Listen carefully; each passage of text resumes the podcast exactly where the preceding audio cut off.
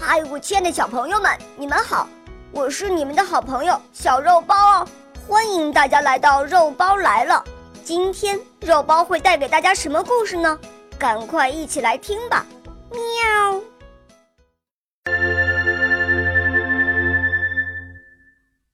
孔融让梨。孔融啊，有五个哥哥，一个小弟弟。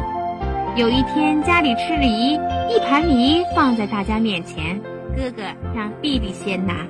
你猜，孔融拿了一个什么样的梨呀？他不挑好的，不捡大的，只拿了一只最小的。父亲看见了，心里很高兴。别看这孩子才四岁，还真懂事情呢，就故意的问孔融。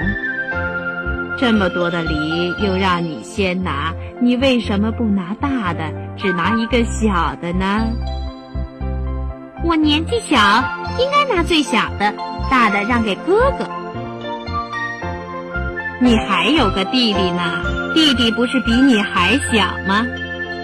我比弟弟大，我是哥哥，我应该把大的让给小弟弟吃啊。你看。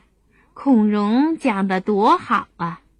他爸爸听了，高兴的笑起来。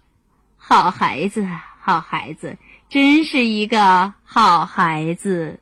孔融四岁知道让梨，上面让哥哥，下面让弟弟，大家都很称赞他。所以这个故事虽然很老很老了，可一直讲到现在。小朋友，你能向孔融学习吗？